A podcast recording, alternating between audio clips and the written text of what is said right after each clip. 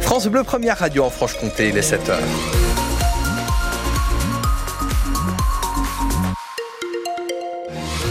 À 7 heures sur les routes, prudence notamment dans le secteur de Fian, c'est là où il y a les principales difficultés euh, ce matin, notamment au niveau du raccourci de Fian.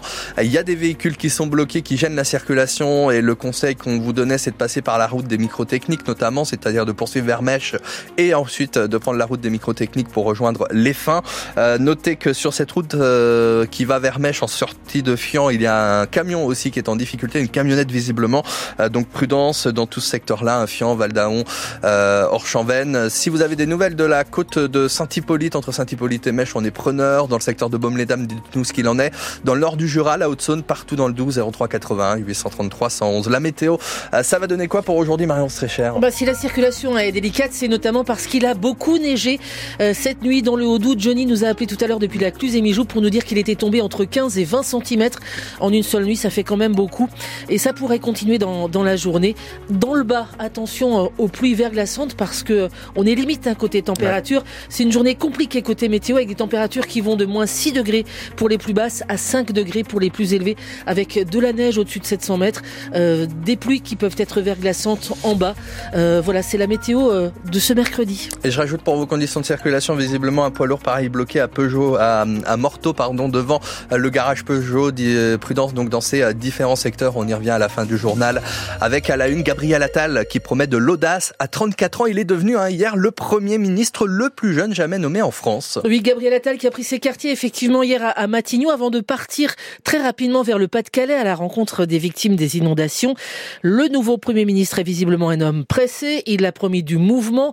Avec cette nomination, il quitte le ministère de l'Éducation nationale après y être resté à peine un trimestre. On va voir, tiens, ce qu'en pensent les profs en Franche-Comté. Bonjour Nathalie Fèvre. Bonjour. Vous êtes co-secrétaire du SNES-FSU, le, principal syndicat d'enseignants du second degré. Euh, qu'est-ce que vous pensez finalement de ce passage éclair de Gabriel Attal dans votre ministère, le ministère de l'Éducation nationale, à peine quelques mois? Eh bien, il sera resté exactement 5 mois et 13 jours à l'Éducation nationale. Par conséquent, il laisse le système éducatif dans le même état qu'il l'a trouvé. Et sa nomination comme Premier ministre montre au passage le peu d'importance que le président accorde aux questions d'éducation malgré ses déclarations. Gabriel Attal a à peine nommé a promis que euh, l'école resterait au cœur de son action. Euh, ça veut dire que vous ne le croyez pas? Écoutez, pendant son passage au ministère, il n'a pas essayé de régler les problèmes de fond dont souffre l'éducation, à savoir euh, les classes surchargées, le climat scolaire dégradé, la pénurie d'enseignants, et surtout l'incapacité de l'institution à faire réussir les élèves en difficulté. Euh, au lieu de ça, il a multiplié les effets d'annonce comme euh, l'interdiction de la baya, qui existait déjà avant qu'il n'arrive, l'expérimentation de l'uniforme à l'école, le SNU, tout ça pour plaire à un électorat ultra-conservateur, il a essayé aussi de mettre en place des dispositifs de tri social, comme les groupes de niveau et les prépas lycées, pour lesquels il n'avait pas le premier sou ni les profs nécessaires. Mmh. Il avait promis quand même de redonner, par exemple, du pouvoir aux profs, à vous, pour euh, notamment décider du redoublement, pour éviter effectivement de placer les, euh, les élèves en situation d'échec. Euh, vous le retenez pas, ça?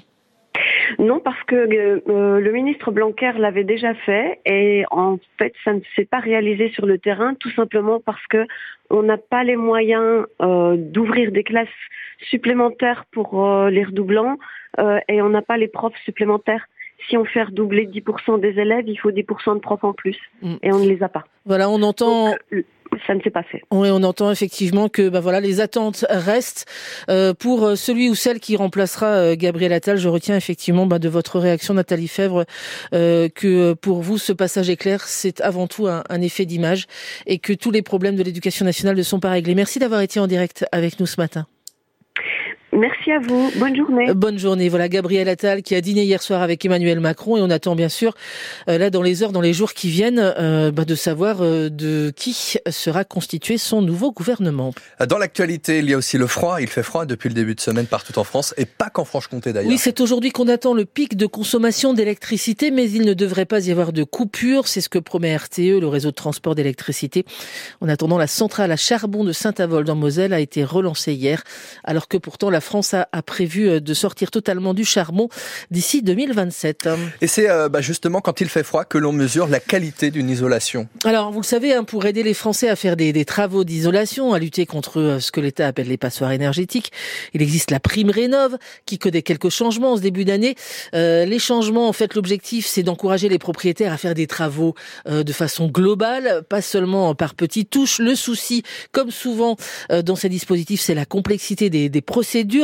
Depuis ce début d'année, l'ANA, l'Agence nationale de l'habitat, récupère à la place des particuliers les, primes auprès des fournisseurs d'énergie.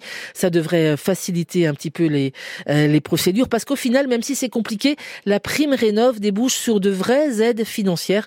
C'est ce dont témoigne ce Haut-Saunois ce matin. Il a mis près d'un an à finaliser son dossier, mais ça en vaut la peine hein, puisqu'il a touché 50 000 euros pour des travaux d'isolation de sa maison estimés à 120 000. J'ai passé une après-midi à trouver le, le, bon interlocuteur de ma région, quoi. Pour les audits, j'avais le plan de ma maison, je savais ce qu'il y avait comme isolation, euh, bah, toit, euh, dans les murs, etc.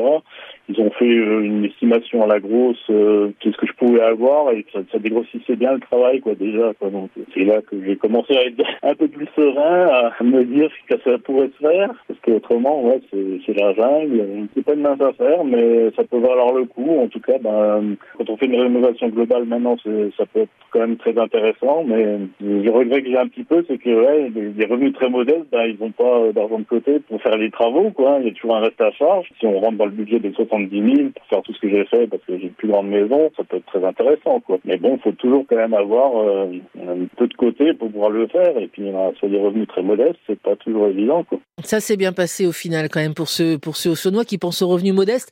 Tiens, dites-nous d'ailleurs justement ce matin, vous nous appelez 03 80 833 111 pour nous dire comment ça se passe chez vous. Dites-nous si vous êtes bien isolé.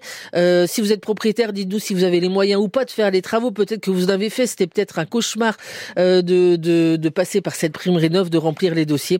Voilà, on parle de tout ça. Vous nous appelez euh, le numéro de téléphone de la radio ou le Facebook France Bleu Besançon. C'est une agression dont on avait beaucoup parlé hein, parce qu'elle avait, elle avait marqué en, août dernier à Luxeuil cette femme de 68 ans qui avait été agressée à coups de couteau, euh, apparemment sans raison alors que elle rentrait de faire ses courses. Eh bien, cette agression apparemment sans mobile, l'auteur, un l'auteur présumé, a été interpellé hier. Il est en garde à vue. À 7h08 sur France Bleu Besançon, c'est la plus belle affiche de l'année pour les handballeuses byzantines qui accueillent Metz ce soir au Palais des Sports de Besançon. Oui, c'est la plus belle affiche parce que euh, bah, Metz, c'est le monstre sacré du, du hand français chez, les filles. Les Lorraines sont invaincues depuis un an et demi. Les byzantines, elles sont septièmes du classement. Quand on regarde l'histoire, les stats, ça fait plus de 18 ans que Besançon n'a pas battu Metz. Mais les stats, Sabrina Zaza et Ozil, la byzantine, n'en a que faire. Ce soir, elle compte bien avec les filles de l'équipe défendre crânement sa chance. Je pense que c'est important de passer par euh, ce genre de, phase d'apprentissage parce que le sport c'est pas toujours gagné. Voilà, on peut perdre aussi, on peut se prendre des claques comme on en a pris auparavant. Mais euh, on peut réaliser l'exploit, on l'a déjà fait face à Brest. Euh, c'est sûr que ça serait monumental hein, de gagner face à Metz, ça fait je crois deux ans qu'elles n'ont pas perdu en, championnat. Mais si on y, on y va voilà, en disant oh bah c'est perdu d'avance, personnellement, faut pas me compter parmi ces gens-là parce que euh, c'est vrai, il y a la réalité de la défaite, mais il y a aussi la réalité de la victoire. Le pourcentage, est peut-être plus petit que celui de la défaite, mais tant qu'il est là, on va y croire à 100% et on fera tout pour euh, se donner les moyens. On sait que nous, le public, c'est une de nos, forces. Euh, on sait qu'il y aura du monde parce qu'il y a des championnes du monde aussi qui vont être là. Faut pas, faut pas le nier. Mais c'est voilà, c'est toujours une bonne occasion de remplir le, palais des sports et j'espère qu'on leur fera honneur en leur faisant un bon match. Voilà, ESBF Metz, coup d'envoi 20h ce soir au Palais des Sports de Besançon. Puis effectivement, ce sera l'occasion euh, de revoir euh, quelques championnes du monde, notamment une qu'on aime bien, Chloé Valentini, la mortuacienne, qui joue à Metz désormais et encore pour quelques temps puisqu'elle a resigné un contrat jusqu'en 2027. Chloé Valentini, donc ce soir avec les Byzantines et face aux Byzantines, 20h au Palais des Sports.